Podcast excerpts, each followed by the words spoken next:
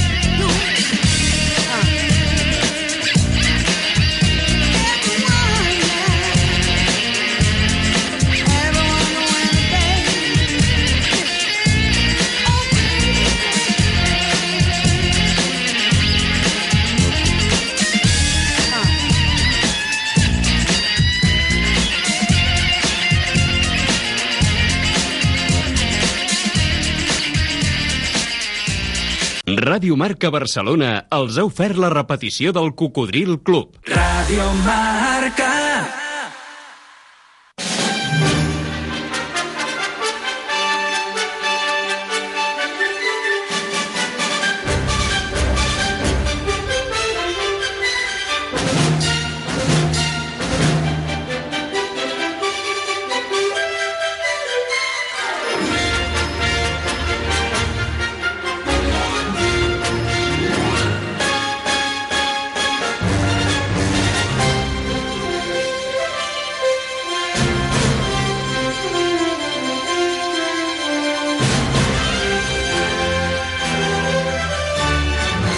Claqueta, con Pepe Nieves.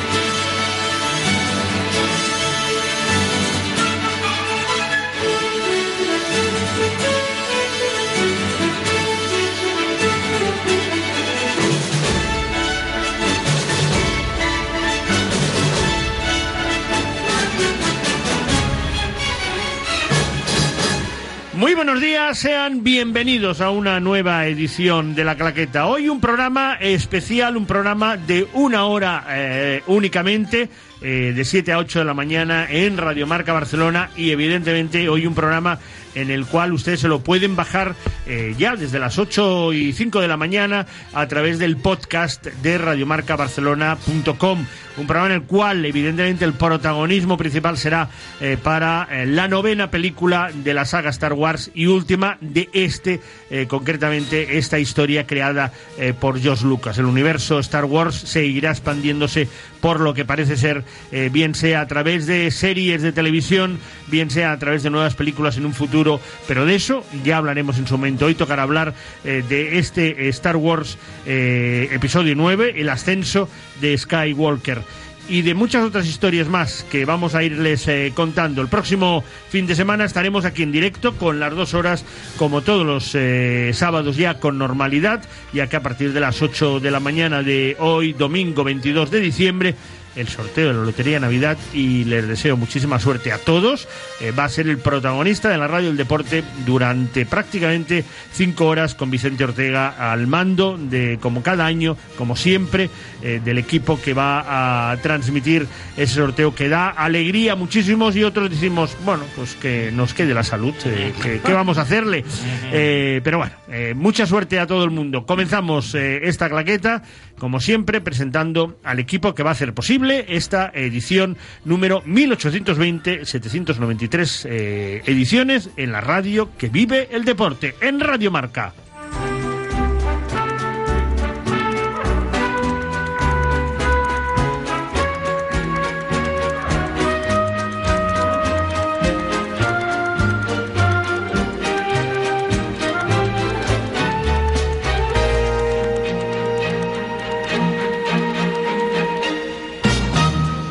Con Jordi Perico Moreno en el control de sonido y montaje musical y aquí en la mesa de trabajo de la Diagonal de Barcelona, don César Senabre, muy buenos días. Buenos días. Don Miguel Fernando Ruiz de Villalobos, muy buenos días. Buenos días, Pepe. Vengo alucinado. ¿Vienes alucinado? Sí. Eh, ¿Por qué? ¿Qué has, ¿Con qué has alucinado? Porque acabo de leer una noticia en un periódico que ha salido hoy que dice que en California la última moda es broncearse el orto.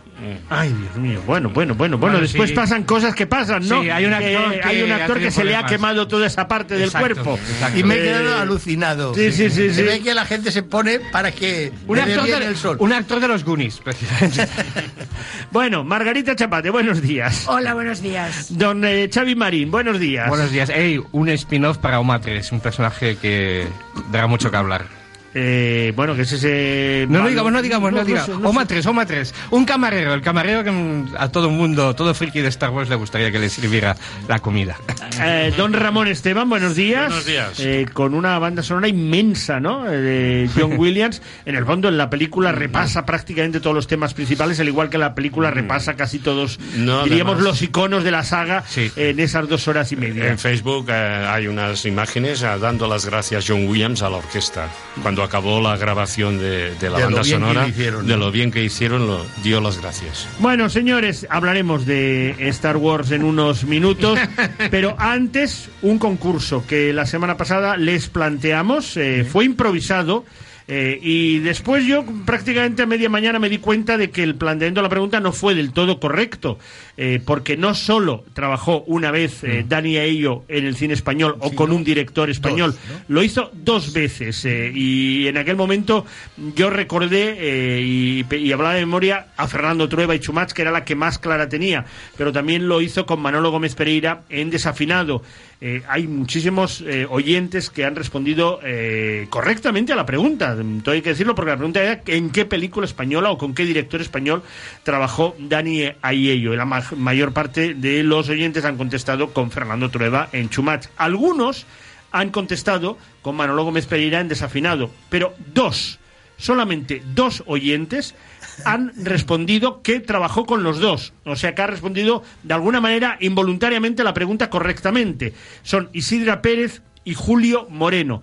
Me permitirán que no haga ningún sorteo y que cada uno de ellos se lleve dos entradas eh, para ir a cualquier cine de cinesa, ya que han tenido, eh, como mínimo, han, han buscado y han encontrado que eh, no fue solamente una vez, sino que fue O con dos o lo directores. sabían, o lo o lo sabían. o lo sabían, no se acordaban que Dani y ellos salió claro. en Desafinado, una película sobre tres tenores. Claro, Eh, recuerden, Tres o sea Tenores, que... tuvo muy malas críticas y Sí. a mí me parece No, una estaba bien, muy correcta, un muy correcta. muy tuvo correcto, muy exacto. malas críticas. Bueno, y señores, eh, antes de que empecemos a hablar de Star Wars, eh, tenemos que despedir a dos personajes que nos han dejado esta semana. Eh, ella era una mirada absolutamente hipnótica, mm, preciosa, tenía unos ojos absolutamente brutales. Y sin duda alguna, si hay una imagen icónica que vaya relacionado con Ana Karina, es eh, la de Banda Part y la de este tema, de esta música de Michel Legrand, si no recuerdo mal, era, eh, en la cual bailaba ella con sus dos acompañantes y que dicen que Tarantino se inspiró para el baile de Pulp Fiction en esta escena de la película de Godard.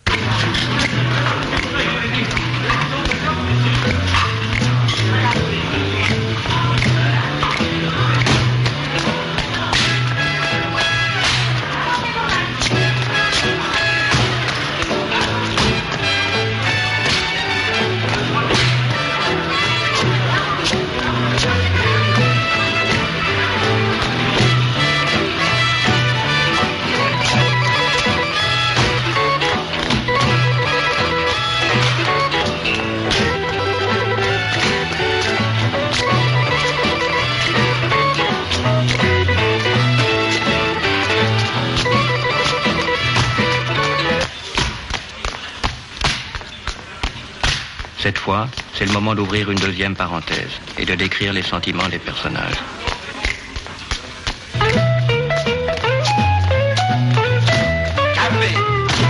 Este baile, sin duda alguna, ya ha pasado a la historia del cine en ese homenaje que, eh, en este caso, eh, realizaba eh, Jean-Luc Godard eh, a, Ana Karina y a sus actores en esa historia, además, realmente sorprendente, porque formaba parte de esa nouvelle vague de la cual ella fue una especie de musa. Participó en varias películas de Godard, especialmente, y pero también con otros directores. En Cleo de 5 a 7 también tenía un eh, pequeño papel, vivir su vida. Eh, ella había nacido en Copenhague, no era francesa, aunque eh, falleció esta semana en eh, París a la edad de 79 Nueve, creo, años, 79 años. 79 años, exactamente. Eh, Ana Karina, una actriz excelente y una mirada, sobre todo, esa, esa mirada mm, de su personaje en Banda Park que quedará eh, grabado para la eternidad. Y por otro lado, un actor, yo diría que fundamentalmente un cantante, pero un actor muy eficaz, siempre que hizo tanto cine como televisión como teatro. Eh, hizo, fue después de Camilo VI, el eh, eh, eh, no, el Camilo VI hizo Evita o Jesucristo que- Superstar. es él no, fue Evita, él fue él fue el protagonista. Che Guevara en Evita. En Evita, exacto. Él fue Che Guevara en Evita. Junto me a estaba Paloma- liando yo. Junto a Paloma San Basilio. Eh, hablamos de Pachen Dion, que fallecía además de, en un accidente de tráfico en, en, Soria. en Soria, En Soria el pasado en Cubo 16, de Sala Solana, en Soria, esta semana a los 72 años de edad. Pachen Dion, que por, por cierto aquí lo podemos escuchar haciendo el personaje de Che Guevara en Evita.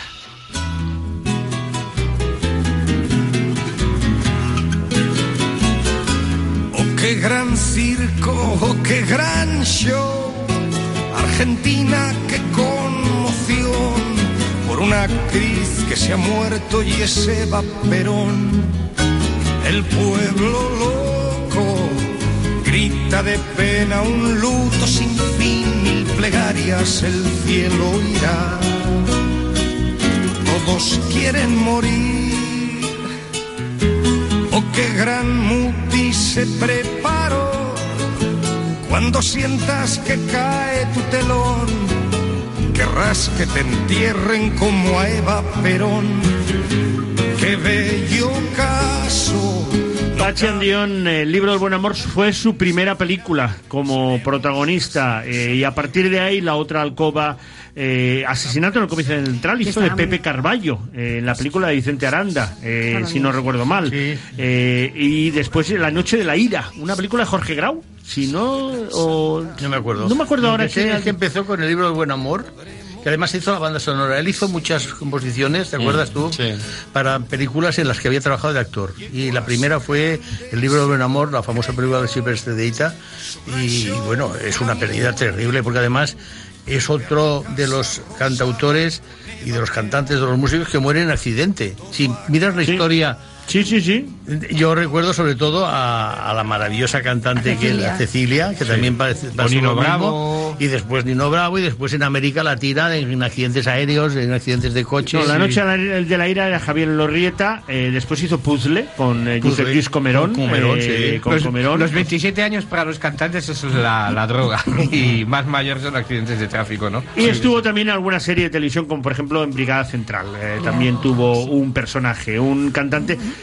cuya canción más popular en aquella época tuvo varias, ¿eh? porque tuvo una carrera sobre todo en los 70 y Sí, 80 no, y seguía, ¿eh? bastante Porque dilatada y seguía pasado- cantando, haciendo el año giras. pasado sí. sacó un disco. Sí, sacó Sí, un sí, disco sí. y vas a hacer una gira ahora. Iba a hacer una gira ahora. Estuvo casado con Amparo Muñoz. Eso sí. sí, Sí, exactamente, sí. Cuando España. Pero se separaron, a los dos, se separaron a los dos, a los dos años. Sí, Sí. En el 84 ya se separaron. Uno de sus temas más conocidos ya de su faceta como cantante pop es a este 1, 2 y 3. With the Lucky Land slots, you can get lucky just about anywhere. This is your captain speaking. Uh, we've got clear runway and the weather's fine, but we're just going to circle up here a while and uh, get lucky. No, no, nothing like that. It's just these cash prizes add up quick. So I suggest you sit back, keep your tray table upright, and start getting lucky. Play for free at LuckyLandSlots.com. Are you feeling lucky? No purchase necessary. Void where prohibited by law. 18 plus terms and conditions apply. See website for details. Una, dos y tres, una, dos y tres. Lo que usted no quiera para el rastro es una, dos y tres, una, dos y tres. Lo que usted no quiera para el rastro es. Esto es el rastro, señores. Vengan y anímense. Que aquí estamos nosotros. Somos Papá Noel. Le vendemos barato con el precio en inglés. Somos todo lo honrados que usted quiera creer. Una, dos y tres, una, dos y tres. Lo que usted no quiera pa' mi calle es una, dos y tres, una, dos y tres. Lo que usted no quiera para el rastro es. Se revenden conciencias y compramos la piel, le cambiamos la cara, le compramos a usted y si quiere dinero se lo damos también. Usted lo da primero y nosotros después. Una, dos y tres. Y un dato que nos ofrecía Miguel Fernando No, Ruiz de Villalobos sobre Ana, Ana Karina. Ana Karina en el año 63 hizo Le Voler de Tibidabo, que aquí se tradujo como La vida es magnífica, que era una película que dirigió Maris Ronet. Y por cierto, hay una anécdota que Y se filmó en. Barcelona. Se rodó en Barcelona, por eso pasaba en el Tibidabo. Y, y, y este señor, que es don César, Tenabre, que tiene una memoria brutal. No, porque yo, yo me casé en el 64, en junio, y en mayo había quedado con la iglesia de San Justo y Pastor para, para quedar para la ceremonia. Llego una mañana a San Justo y Pastor, la iglesia completamente vacía, con dos personajes, Maurice Ronet y yo. Y estaría buscando localizaciones para una iglesia, lo que sea. Bonjour, Claro, bonjour. él, él era el director. y ahí se Claro, acabó claro. la cosa. Bonjour, bonjour, y se acabó la cosa. Y estaba buscando las localizaciones para filmar esta película con Ana Karina, sí, sí. ¿no? Bueno, es eh, curioso. Eh, buena anécdota, don César. Eh, señores, ahora sí, llega el momento. Eh, tendremos también la incorporación de dos buenos colaboradores y amigos de este programa, como son el amigo Alarcón y como es Jorge Foley. Eh, pero, don Ramón Esteban, eh, primero introduzcamos un tema, la banda sonora, eh, ya que hoy no tenemos segunda hora, eh, la pondremos en esta primera hora, eh, que usted ha elegido hoy, que pertenece evidentemente a este último Star Wars. Sí, es, eh, escucharemos el prólogo, que es, digamos, el tema nuevo que ha hecho John Williams. Después escucharemos al final la fanfarria de siempre, eh, eh, que está en la película, claro. Pero ya te digo que es una buena banda sonora porque la orquesta es muy buena. Y John Williams, como he dicho antes, dio las gracias, muchas gracias a, a la orquesta por lo bien que lo habían hecho. Mm, Pues ahí está ese tema. Por cierto, es cierto que John Williams aparece eh, de momen- en, en un momento en la Claro, película. es Sí. Oma 3. Oma 3, lo que he dicho, que un spin-off no es un cameo, es un personaje. Un cameo, cuando- un cameo es que no tienes eh, un, un nombre en la Sí. película. Él lo tiene, en los títulos de crédito finales sales. Entonces cuando sale, que por cierto hay otro cameo, eh, otro que sí que es un cameo, que es el tío de eh, Ivan McGregor, que salió en la primera película como piloto. El- pero él es un personaje, Oma 3, el ¿Sabes, camarero. ¿Sabes dónde hay un cameo también del Polanski? En El oficial y el espía. Bueno, pues sí es el director. Sí, pero... Pero Polanski es actor. Roman Polanski es actor. Sí, sí, director. bueno, pero, ta- Pero pero que- es que también sale anónimo que no también. siempre aparece No en sus final, películas. No, Vale. sale en un cameo. No siempre Ah, aparece digo, en sus películas. Que Sí, sale Polanski. de oficial de la época, Sí, de cuando sí, pasa sí, lo sí. de que, Fiacus. sí, que lo de Polanski es más normal porque él empezó No, como director hombre, y no, actor. no, bueno, no, protagonista del baile de los vampiros. Hombre, ya lo sé, que aquí es actor. Sí, sí. Pero que digo que también es un cameo. Cuando no Sí. sale... Cuando no sale al final es un cameo. eso vamos. Pues Cosa que John Williams sí es. Señores, ahí está la banda sonora, el prólogo de este nuevo Star Wars.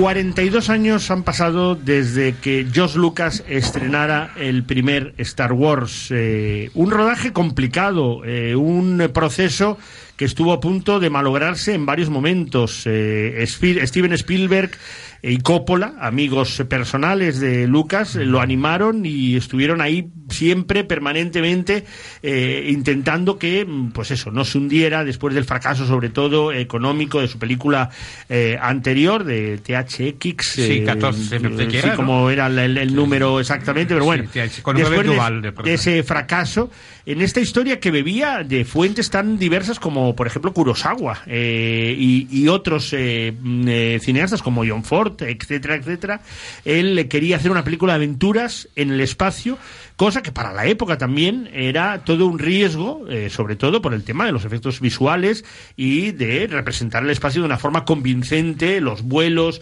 las luchas, etcétera, etcétera. A partir de ahí, esa historia eh, dan el clavo, eh, funciona y a partir de ahí nace la famosa historia de las tres trilogías eh, que Josh Lucas dice que tendrá este, este, esta est- historia con el, con el nombre de Star Wars. Tres trilogías que han tardado 42 años en ver, verse acabadas y mm, finalizadas. Se ha estrenado ya la nueva película, la novena, este eh, El ascenso de Skywalker, y esta semana ha habido, eh, yo diría que, no sé, mucho haterismo, Mucho, aquello mucho. En, en redes sociales, eh, odiando la película de una forma terrible. Yo mm, eh, no sé hasta qué punto quién podía pensar que en el cierre de una saga, en este caso tan mítica, alguien, eh, y en este caso JJ Abrams me parece un tío inteligente, podría intentar hacer una película revolucionaria, rompiendo moldes, moldes narrativos, introduciendo nuevos personajes o nuevas historias, cuando lo que hay que hacer es cerrar los personajes que han convivido con, eh, de alguna manera, el fan, con el público, con eh, el aficionado durante eh, nueve películas, durante 40 años. Ha hecho lo que tenía que hacer, yo creo. ¿No es la mejor película Star Wars? no pero es un cierre muy digno, es un cierre muy correcto, mm, es un cierre que ade- además descubre la historia que quedaba por descubrir, que era la de Rey, eh, y a partir de ahí, posiblemente un poco forzada, no vamos a explicar nada más, pero a lo mejor un poco forzada esa, esa resolución. Y a mí me gustaría saber si cuando empezaron a diseñar esta tercera trilogía ya tenían la Biblia eh, con todos los elementos, sabiendo en ese momento eh, qui- quién acabaría siendo rey y quiénes serían, en este caso, su familia, ¿no? que ha sido la gran duda en estas, en estas dos películas anteriores.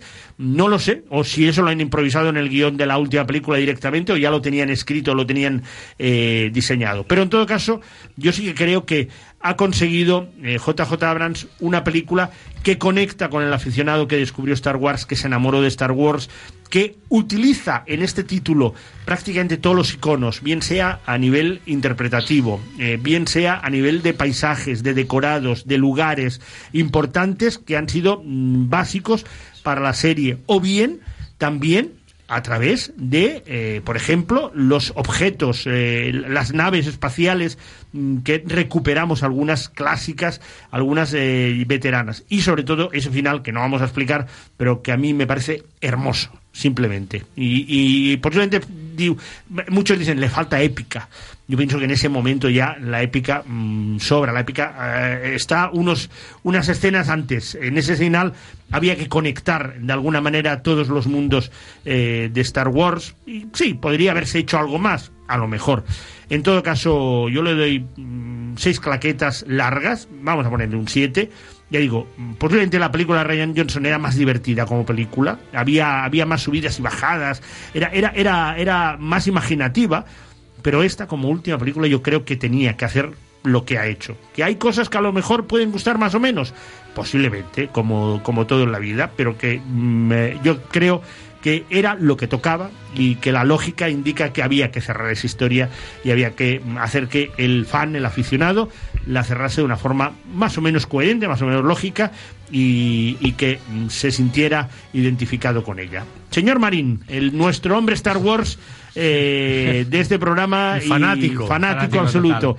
Mm, tu turno. Bueno, fanático tanto que le dio un 10. Pero nada, voy a Ya, ya, explicar por ya. qué. Hombre, Porque- hubiera puesto las manos en el fuego, querido. Claro, lo que pasa es que, a ver, ¿por qué? Pues porque mm, Pepe lo ha explicado muy bien, porque eh, le da un buen colofón y porque lanza un lazo sobre todo a la generación que la descubrió en el 77. Eh, bueno, qué es tu a- generación? Que es mi generación, evidentemente. Porque, eh, que- a ver, hay una cosa que hablaba Pepe, ahí sí que creo que ha habido algo de improvisación. Hay que pensar que los últimos Jedi, que aún hubo más haters y más gente la, odia- la odiaba porque quiso innovar algo argumentalmente Ryan Johnson, sobre todo en la relación de Luke Skywalker con Rey, mucha gente no lo aceptó. Y luego hay un personaje en los últimos Jedi que todo el mundo, y pienso, o incluso yo, que iba a tener importancia la siguiente, y aquí, mm, bueno, es que ni sale, que es un niño que sale en el casino, en las cuadras del casino, donde ocurre parte de la película Los últimos Jedi, que parecía que iba a tener mucha importancia y lo han borrado de, de la historia de Star Wars. Con lo demás, pues evidentemente eh, sale todo. Es el resumen, tanto en la música de John Williams, como en objetos, como en paisajes. Y bueno, hay que contentar a los fans. ¿A quién vas a contentar? Es que hay gente que critica y contenta a los Ah, fans. no, no, ¿Qué vas a contentar? ¿A los fans de, de Fellini o de Claro que Woody sí, Allen o de. Coppola? No, tienes que Eso es contentar. absolutamente respetable, Claro, es respetable. claro. A mí me parece perfecto. Quizá pues tuvieron el problema mm, de Carrie Fisher, evidentemente. Esto pues no estaba allí en el, en el- lamentablemente en el guion y se nota algunos momentos en los que, bueno, la digitalización no está del todo bien conseguida. Pero por lo demás... ¿Todas las apariciones de Carrie Fisher tú crees que son digitalizadas o hay cosas que se filmaron eh, Yo creo que hay- antes de que ella muriera? Hay un abrazo que se firmó y la misma Daisy Ridley ha dicho que fue en otro momento, en otro sitio, y que ella se quedó sorprendida como lo montaron. Pero ese, ese abrazo es real. Con- Bueno, que debía os ser para la segunda película, a lo mejor. Efectivamente, pero hay Para momentos, hay momentos de primer plano que se nota muchísimo la digitalización y entonces, bueno, es que no pudieron hacer otra cosa. Por lo demás, yo creo que intentan contentar a todo, no solo a los fans, también a los de ahora. Eh, por otra parte, J.J. Abrams ha, eh, ha dicho una cosa que no me parece muy justa con Ryan Johnson, es que él critica que en los últimos días estaban muy separados. A ver, una de las grandes críticas que tuvo eh, J.J. Abrams con el despertar de la fuerza, aparte de que parecía un remake de, Star Wars, de la cuarta, eh, de que eh, nunca, nunca juntaba a los personajes principales. Bueno, pues tampoco critiques a Ryan Johnson, porque tú ya la, ya ahí la, fastidiaste un poquito, ¿no? Mark que yo creo que es el actor más mm, friki de Star Wars, más concienciado, que va todas las, que, que más ha implicado en todo, lo criticó. Dijo que, bueno, que Y- tenían y- que haber salido y- juntos. Y es más malo también, ¿no? Más malo como actor. Bueno, dice Samuel Fuller lo tuvo en Como actores- lo tuvo en como actores- Rojo División Choco. Como actor es flojillo, ¿eh? Y, por otra parte, bueno, hay momentos épicos, hay un momento eh, que para mí es brillante, que es el de la serpiente y Rey, que es el espíritu que había en el retorno del Jedi, que también fue muy criticada, y que que no es- no es que sea infantil, es que realmente no es una saga violenta. Lo más violento estaba en las tres que hizo George Lucas entre el 99 y el 2004, pero no lo, no lo hay. Todas tienen sus cosas buenas y sus cosas malas, pero a mí a nivel global, a nivel como saga, me parece mm, redonda y, y- y que creo que ha sido, eh, yo creo que eh, mm, fidedigno y, y- y yo creo que ha acabado la, la, la saga, mm, yo creo que lo más alto, ¿no? Siempre te decía antes, decía, THX1138 era el nombre que no me acordaba, Mm. pero él tuvo un éxito total antes de Star Wars, que fue American Graffiti. El problema es que nadie le daba un duro por Star Wars, hasta la Fox, que fue Alan Ladd Jr., que no le daba pasta. Y el baby boom este del grupo este de los Coppola, mm, de Palmas, que todos les decían, bueno, es que esto no va a dar un duro, le enseñó la maqueta. Y Spielberg fue el único que lo apoyó, ¿no? En ese sentido. Y al final la historia, pues ya la sabemos. No sé qué más decir, decir que a mí me ha gustado mucho y que simplemente esto Un de 10. los, de los haters, de verdad, lo de las redes sociales me pone un poco malo. Vamos a ver, yo est- estas películas me cuesta un poquito entenderlas, ya lo sabéis, porque me cuesta, me cuesta. Bueno, porque no, no has entrado... No, no entra, pero vamos, yo la vi tranquilamente, me pareció distraída, la entendí del principio al final, la entendí perfectamente y porque todo está muy explicado. Pienso, como decía Pepe, que es una buena manera de, de Mm. cerrar la saga. Salen todos los iconos de la saga, todos ahí te los van, o sea, te va diciendo tal, tal, Todos, todo, todo, todo lo de la saga sale, prácticamente todo. Y entonces la, la película es distraída, tiene sus escenas de, de- de- Lucky Land Casino asking people what's the weirdest place you've gotten lucky? Lucky? In line at the deli, I guess? Aha, in my dentist's office. More than once, actually. Do I have to say? Yes, you do. In the car before my kids' PTA meeting. Really? Yes. Excuse me, what's the weirdest place you've gotten lucky? I never win and tell. Well, there you have it. You can get lucky anywhere playing at LuckyLandSlots.com. Play for free right now. Are you feeling lucky? No purchase necessary. Void where prohibited by law. 18 plus. Terms and conditions apply. See website for details. De, de los, los pajaritos que yo digo, las máquinas volando como siempre, las, las persecuciones, las espadas, o sea, todo absolutamente, y es una peli muy, muy distraída. Lo que decías de... ca- Yo ayer por la noche puse la tele y daban en TNT la anterior. Sí. La escena del abrazo está en la anterior. Sí. No es la misma. Yo pienso que la debieron rodar, debieron decir otra vez y sacaron una de O debieron rodarla con varias cámaras Sí, y es otra. pero otra- prácticamente- Sí, ahora se rueda con muchas da otro enfoque, da Otro otro- enfoque, Prácticamente es la misma, es la misma. Yo la vi anoche, o sea, anoche en, en- en la tele y prácticamente es la y la misma. anterior la escena. habías visto el jueves. Y la, y la película la había visto el Claro, jueves, o sea eso. que la Por escena cierto, prácticamente es la eh, misma. permitirme que eh, en el trabajo, diríamos, actoral destaque. eh, ella está muy bien, Sí, Rey. sí, sí, Sí, está muy bien. Pero destaque cómo está creciendo como actor, pero de una forma brutal. Y este año lleva ya tres interpretaciones como mínimo absolutamente soberbias. Adam Driver. Sí. No solo está brutal en Historia de un matrimonio, en The Report, la película que pueden ver en Amazon Prime, si no recuerdo mal, Ujú. sino que eh, ese Kilo Ren, que en la primera película cuando aparece muchos se rieron de él, Sí, porque, era un porque- aprendiz de brujo en el Sí, fondo, ¿no? sí, bueno. Y parecía que decías que no tenía esa... En esta última Sí, sí, eh, sí. tiene dos o tres momentos Muy muy, potentes. buenos, muy sí, sí, potentes, sí, porque además yo potentes. os digo que como la vi ayer la otra, en la primera prácticamente Es que él estaba Sale aprendiendo, poco. estaba aprendiendo a ser Darth Vader de alguna forma, ¿no? Sí, Entonces porque- cometía muchos errores, era muy... no, y además es el de los todos los personajes. Es el que tiene un arco, tiene un arco más importante y tiene más cambios, porque cambia Sí, mucho. En esta bueno, también cambia, quiero decir, cambia constantemente, Pero ¿no? mira, en la primera prácticamente está con la máscara siempre. O sea Sí, que prácticamente su papel de actor se le ve poco. Lo mismo que Isaac. En la primera... en la- Oscar Isaac. eh, Es Oscar El Paul. Isaac. Ha ido ganando Ah, sale- Ahora se parece más a Han Solo. Sí. Es un poco más Han Solo. sí, Solo decirte dos a cosas. El abrazo es muy importante porque mucha gente criticó que Chewbacca no, no tuviera ninguna emoción cuando fallece Han Solo, cuando aquí ya tiene más emociones. Sí, sí. Y solo decirte una cosa que es muy entretenida, que el, el montaje al principio es frenético y que a diferencia de muchas películas de los cómics de Marvel y tal, todo pasa de día y es mucho más Bueno, y entretenida. ahora ya, ya, ya, ya, ¿no? Que también quería decir una cosa muy curiosa. Yo la vi el jueves en un cine bastante lleno de fans, todo Mm. de fans, y cada vez.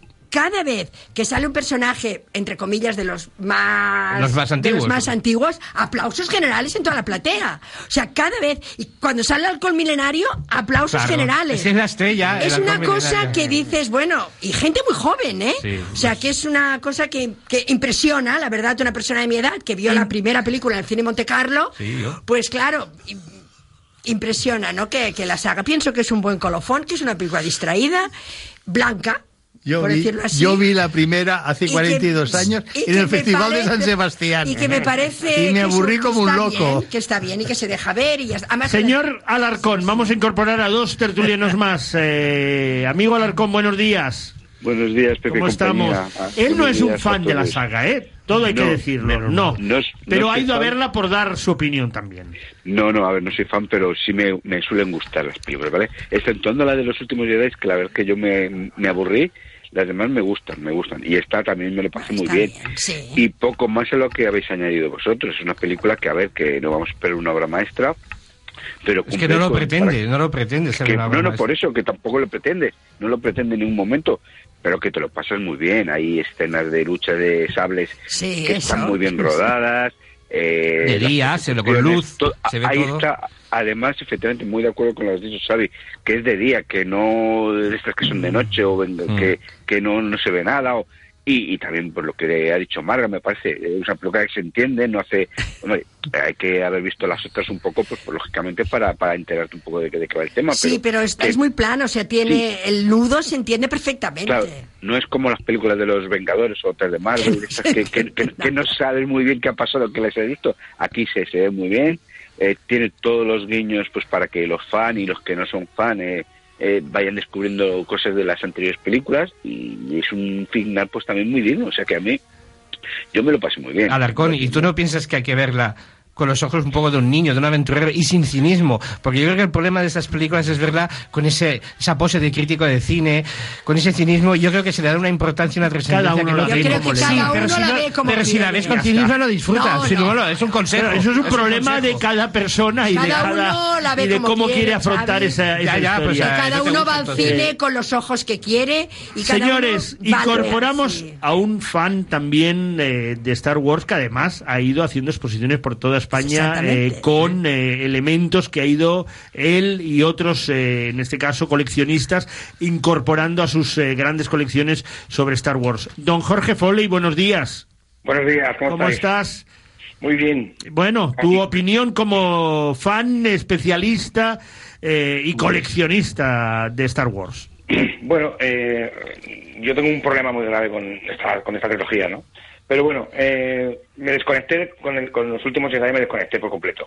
Porque, bueno, pues lo que tú comentabas antes, ¿no? Ryan Johnson quiso cambiar tantas cosas que al final pensamos muchos, ¿eh? Y no soy yo solo, sino hay muchos, estamos muchos de acuerdo en que hizo un, un- poco de estropicio, ¿no? Con esta trilogía, ¿no? Pero hay que, hay que destacar que en esta película de Ascenso Skywalker, yo pen- pensamos que ha hecho el final, ha dejado un final digno para lo que realmente habían perpetrado, ¿no? Contra un poco la saga, ¿no?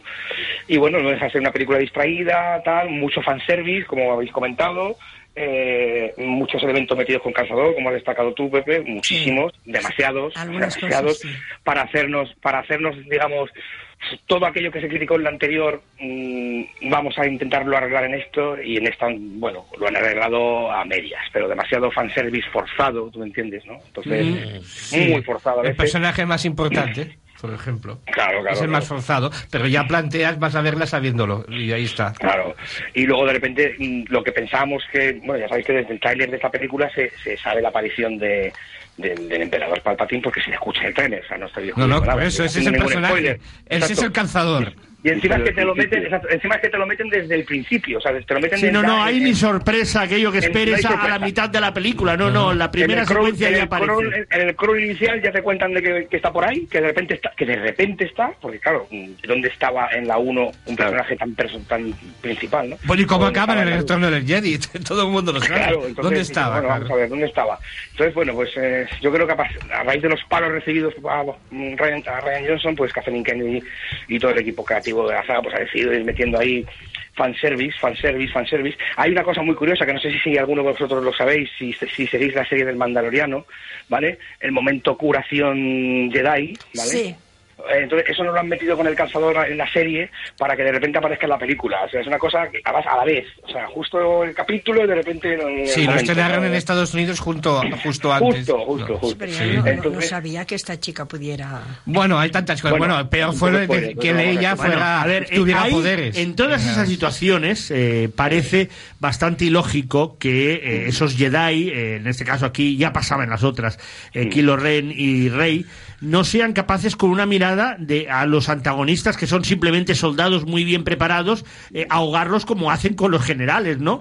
Eh, dices, a veces eh, tienen Sí. tantos poderes y a veces hacen tan- cosas tan brutales que después en una batalla normal y corriente parece que no, no se Que no, salgan, sí, ¿no? sí. Pero aquí, eso forma parte de esa incoherencia a veces que Sí, tienen pero esta- aquí hay un guiño de algo que no puede hacer Lucas Skywalker en el Imperio Contraataca.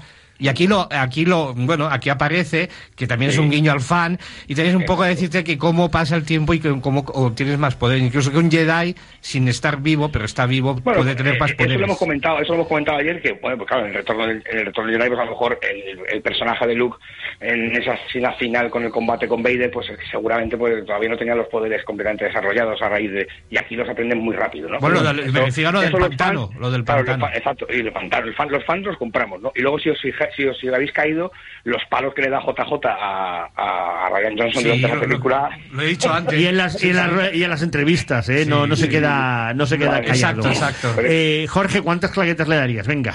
Yo le voy a dar un 5 largo.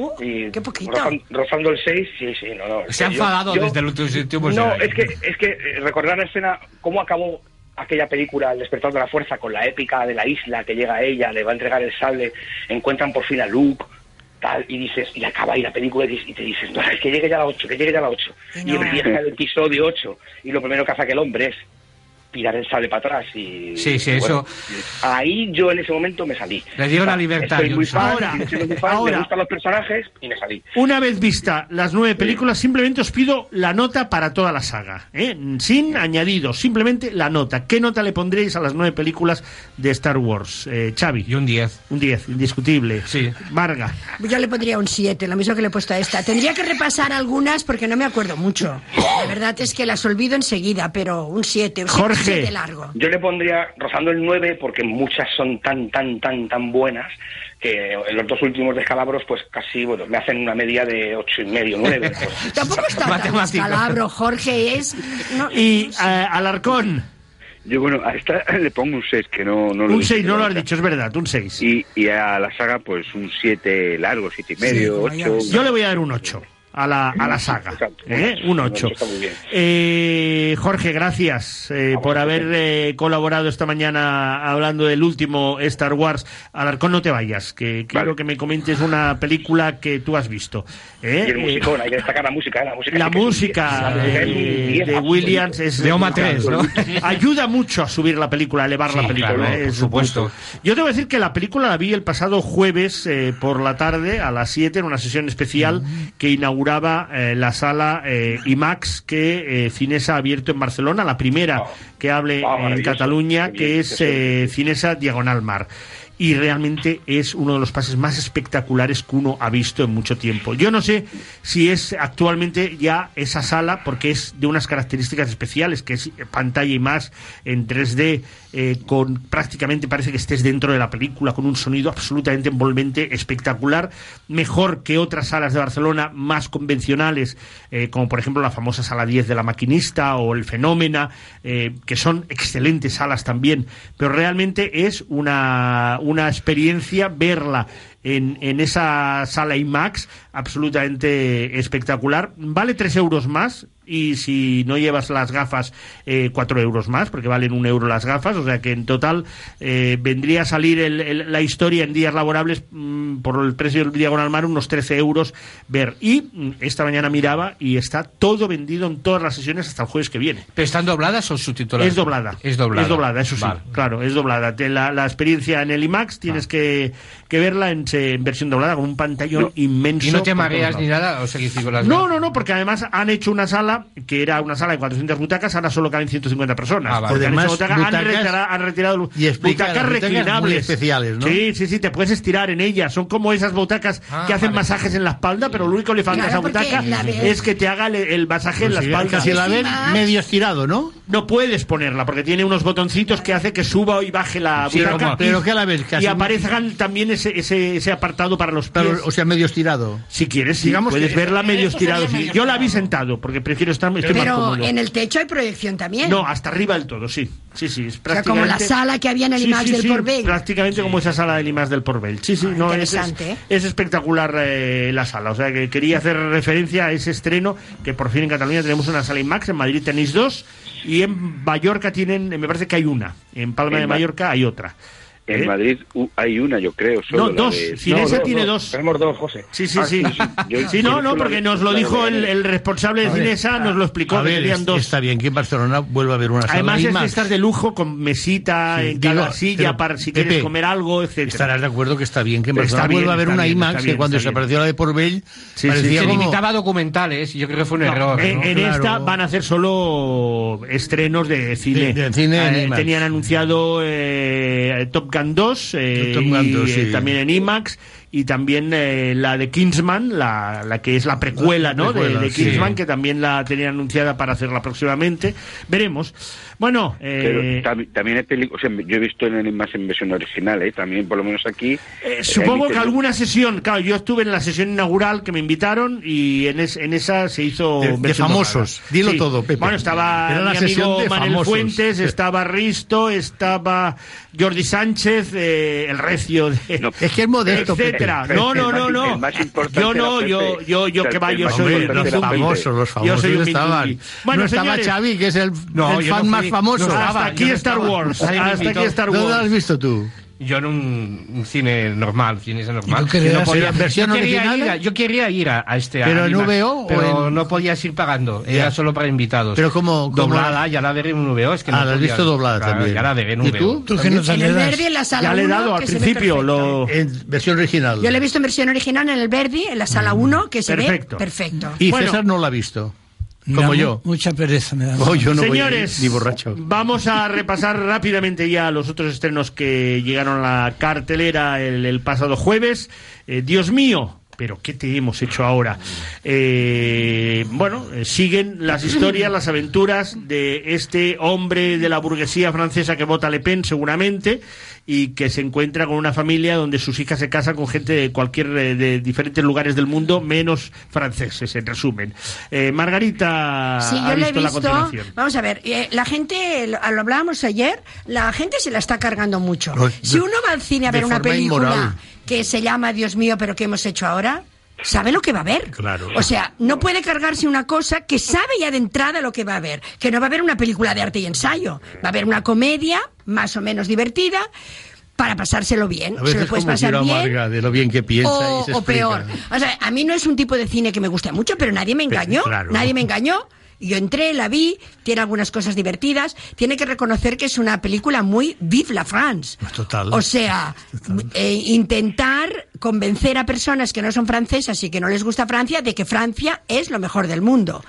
Como sea, o sea, que es una película muy patriota, sobre todo a nivel francés, por decirlo así. No a nivel político, No, no, sino a a nivel, de, país, de- de país, sí. castillos, de comida, de bon vivant. Marga, estás brillante. O sea, es eso. Y Te has- ahí Te has recuperado de tu enfermedad, ¿eh? la película lo cumple. Yo, pues, le- no sé, le voy a dar un 5 porque es una película, pues ya está, es eso. Pero a mí que no me venga nadie a decir, vaya porquería, pues no vayas, ya sabes lo que vas a ver. Yo creo que los críticos tienen que ir un poco cuidado. Este Tol Villalobos que Claro, es que ya sabes lo que vas a ver cuando entras en Un el cine. 5, Margarita, eh, Villalobos. Yo suscribo con sangre y sudor y lágrimas todo lo que ha dicho Margarita. Le pongo un 5 también. Es que creo que se han hecho críticas absolutamente inmorales. Yo digo que inmorales. Y no voy a citar nombres porque se supone que son personas que trabajan en los mismos espacios que yo, pero me parece inmoral cargarse una película que simplemente es lo que es. Como ha dicho muy bien, es una película sobre un país. Es de la famosa película de francesa que dice que Francia es lo mejor y tienen su derecho. El señor Xavi dice que lo mejor es Star Wars y yo lo respeto. No, No, bueno, pero- no, no, no no, mi perdona, pero No, no, déjame no. que no, no, no discutamos Sí, no esto. Que vamos con eh, ya mal de tiempo. Yo le pongo un 5 y creo que se- la gente que vaya se divertirá porque es una continuación muy, muy, muy lógica de la primera entrega. Eh, César, un 4. A mí la primera película me, me encantó, la primera, la, la- la anterior. Entonces yo pienso que el, el limón está exprimido y ya no da más de sí. Uy, el limón.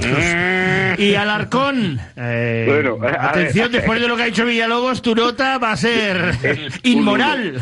Un uno, Seguro, porque es inmoral Un uno, Alarcón. un uno. Es que es Un uno, Alarcón a ver, es inmoral. es que- no, mira, a ver, lo que dice Marga, está claro que yo sé que no, voy a ver una película tengo Godard. Digo que yo, no- yo sé que no he visto, que no voy a ver una película Godard. Pero a ver, eh, lo que por lo menos en una comedia pido que me pueda reír, aunque sea una vez. Aquí es que no me río en ningún momento. Eh, el humor este de Diego Galafrás, bueno, pues lo que dice Villalobos, pues está en su derecho, pero no, o sea, no me, me- ponme un chiste, ponme algo que no, no, o sea, algo, algo, algo que sea previsible, o sea, no- algo que no sea previsible. Es que sabes lo que va a pasar, no te ríes, te sabes incluso hasta los diálogos. Yo me aburrí un montón y le pongo el uno porque sale al principio de la canción esta de We Are Family, que eh, al principio de esta, esta canción disco, y por lo menos dice, bueno, eso digo, ah, pues mira, a lo mejor esta me lo voy a pasar bien. Pero luego todo lo demás es que va de bajón en bajón y bueno, yo creo que es la peor película que he visto este año. Otro estreno es Escuadrón de la Muerte, es una película que es una producción de Nostromo, eh, filmada en Tenerife, aunque es una película americana, dirigida por Dan Kraus y que tiene a Alexander Skarsgård como principal eh, protagonista, después de otros jóvenes que hemos visto ya en series y en diferentes eh, también películas como Nat Wolf o Rob Morrow. La película está basada en una historia real que el propio director hace unos cinco años hizo un documental con todos los personajes reales eh, de, esa historia eh, y la familia del joven que denunció eh, a este, en este caso, eh, sargento de su comando por las actuaciones que tuvo en el Afganistán. La película mm, es una historia moral, sobre todo sobre cómo actúa el ejército en muchos momentos de guerra y de, forma bastante abusiva y a, veces muy ilegal, y eso es lo que quiere denunciar en 80 minutos el director, y yo pienso que lo hace correctamente. Yo le voy a dar siete claquetas con un reparto que funciona y con una historia que a veces te gustaría saber más cosas de por qué eh, esos otros jóvenes aceptan eh, eh, de alguna manera participar en ese tipo de acciones que no vamos a explicar. Eh, Alarcón, tú la has visto. Sí, un 6, le doy un 6 y mm, de- muy, muy de acuerdo con lo que tú has dicho. Me parece una película que está bastante correcta. Hay algunos momentos que no sabes muy bien que por qué hacen esas situaciones y yo creo que porque, claro, como yo no he visto el documental, digo, a lo mejor el documen- esta película es un complemento al documental, no lo sé, no lo sé. Pero la película está, está bastante bien, es, es una historia que, mm, que aunque ya la hemos visto más veces, sí está contada de una manera un poco original y bueno, pues mm, yo me parece una película muy correcta y muy muy interesante. Un Y, y para acabar, una de las 10 películas que, por cierto, eh, Almodóvar está entre las 10 eh, preseleccionadas para el Oscar a la mejor película extranjera. También está Una gran mujer, la película eh, rusa que llegaba a la cartelera este fin de semana. Una historia de, sobre todo, una gran mujer, muy alta, eh, fundamentalmente, eh, y una amiga que ella eh, hace eh, durante el tiempo de la guerra y que tienen una relación muy especial y muy extraña. Eh, todo hay que decir que la historia intenta retratar eh, eso, en la posguerra eh, de la segunda de la segunda guerra mundial en, eh, en aquel momento en Stalingrado, eh, ahora San Petersburgo y Leningra- Leningrado, perdón, Leningrado. Leningrado, ahora San Petersburgo, sí.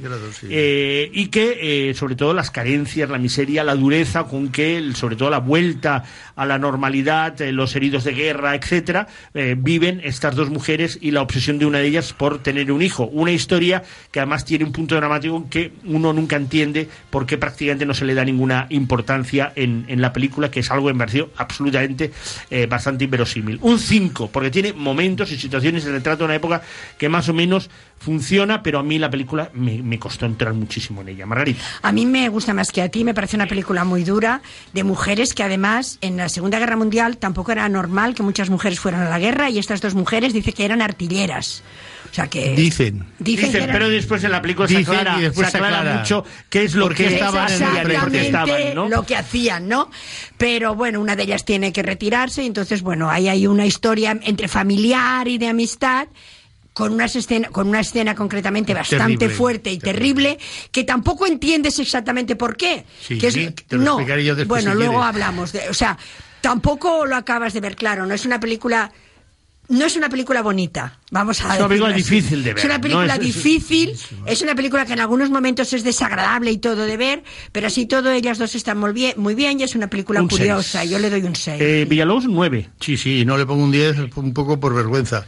Me parece una obra maestra. eh, O sea, explica muy bien lo que es la supervivencia después de una guerra, como fue la Segunda Guerra Mundial, entre dos muchachas absolutamente inocentes, absolutamente puras. La una es la larguirucha, y por eso yo no sé si el gran título de una gran mujer se refiere a la, a la, Yo me imagino a la dimensión, a la la dimensión dimensión de ella. humana, a la dimensión humana. Dimensión humana y, y física. Sí, pero más que nada humana. juego, ¿no? eh, porque Sí, es es una un historia de de una amistad y de un sacrificio por parte de las dos, con, digamos, con cómo se cuidaba a los enfermos en aquella época, los heridos, y es para mí película extraordinaria, Un pero muy dura. Tiene una secuencia. Muy brevemente, que tenemos a un invitado. Pues ya. nada, un 9.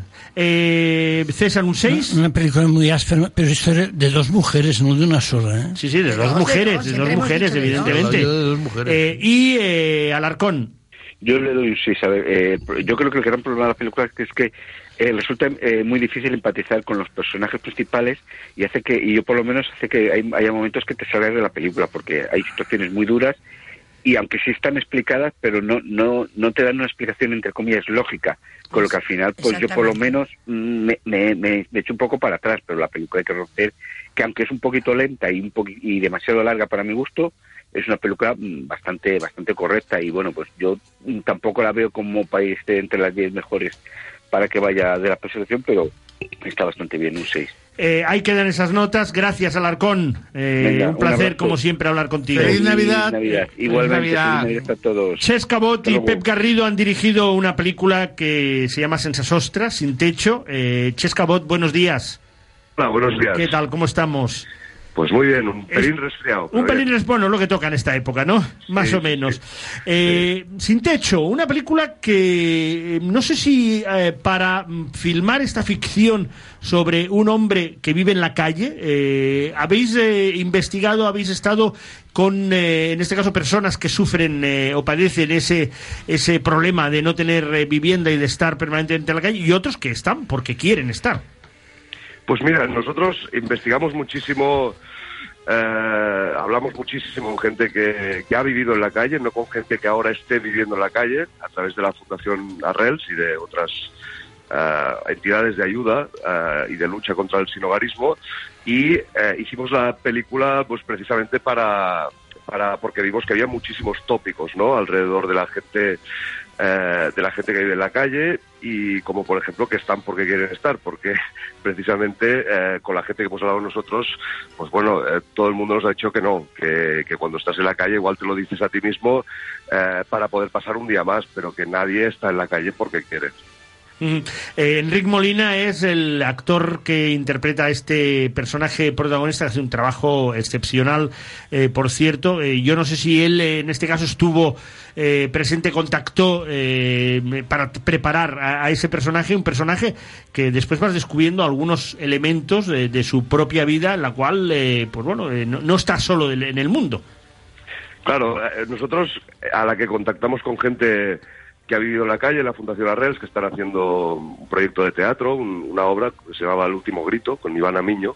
Ahí de repente empezamos a trabajar con ellos, nos empiezan a contar sus vidas y a partir de ahí empezamos a definir lo que luego acabaría siendo la película. Y entre esa gente estaba Enrique Molina.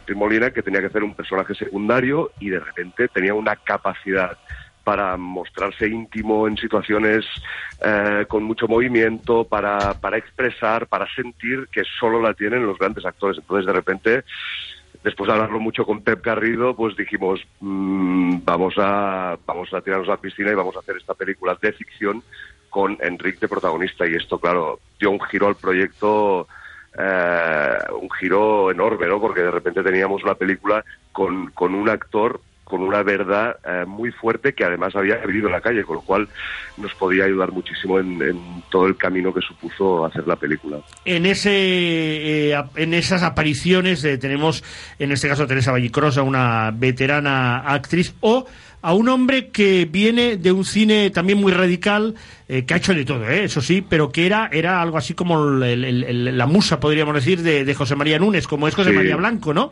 Sí, sí, sí, nos hizo mucha ilusión trabajar con él y de hecho una de las cosas que más ilu- ilusión nos hizo del preestreno, que lo hicimos el pasado lunes, que vinieron más de 500 personas porque hemos tenido muchos mecenas en la película y, y mucha gente que colaboró con el proyecto, eh, José María Blanco, al acabar la proyección, él me dijo antes de entrar, oye, mira que yo ahora estoy viviendo en Valencia, en un pueblo, y me tengo que ir a buscar un tren porque me- está mi hijo en el de Llobregat y tal, y no me voy a poder quedar toda la película, pero he venido porque me hacía ilusión y tal, el proyecto y tal, vale. Él sale solo en una secuencia, ¿no? Y bueno, entonces, acaba la proyección a las 11 de la noche y me encuentro con José María Blanco por, por en el vestíbulo y digo, pero José María, tú no tenías que, que coger un tren y me dice, no, no, es que me he quedado, me he quedado porque estaba viendo la película y, gracias, me dijo gracias por, por, por dejar que esta sea mi retirada del cine, porque él tiene casi 90 años y esta iba a ser su última película y me dio un súper abrazo, estaba muy, muy, muy agradecido por, por podido participar en el proyecto y esto nos hizo una ilusión tremenda. Ches, que gracias por haber estado esta mañana, felicidades, mucha suerte y ya saben, eh, Sensa Sostra, Sin Techo, eh, ya está en eh, algunos cines en Barcelona y Madrid y supongo que poquito a poco iréis abriendo por, eh, por diferentes lugares eh, de todo el estado, ¿no?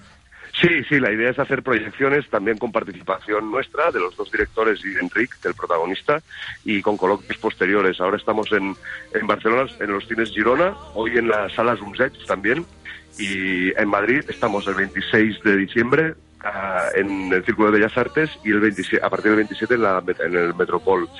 Y bueno, siempre hacemos un llamamiento a la gente para que venga al cine a verla porque la peli en el cine gana mucho, es una peli que en pantalla grande eh, brilla más y, es muy importante tener espectadores las primeras semanas para asegurar que la película pues tenga pueda tener un recorrido. Gracias y suerte. Muchas gracias a vosotros por invitarnos.